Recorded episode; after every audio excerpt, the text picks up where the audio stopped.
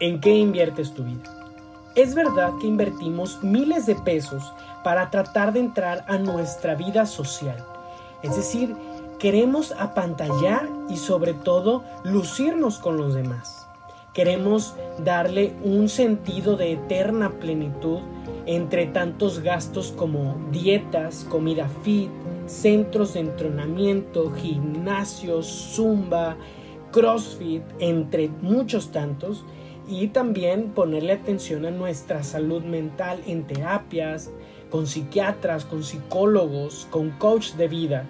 Pero nos olvidamos de la tarea más importante de nuestra vida, y es que no hay nada más fácil de poder educar y de poder sanar que la vida espiritual.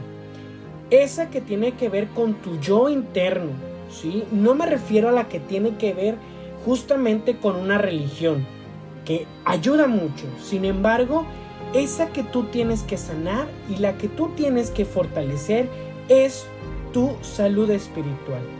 Esa que tiene que ver contigo mismo, la cual nos va a permitir darle una plenitud a la existencia, ¿sí? a nuestra propia existencia en cada ámbito de nuestra vida. No importa en qué nos desarrollemos, en el trabajo, en la escuela, con nuestra familia. Si tú de ahora en adelante le pones atención a tu vida espiritual, preguntándote qué es lo que quiere Dios de mí, qué es lo que yo quiero lograr, en qué estoy invirtiendo mi vida ahora, aquí va a empezar todo este gran acercamiento entre Dios y tú.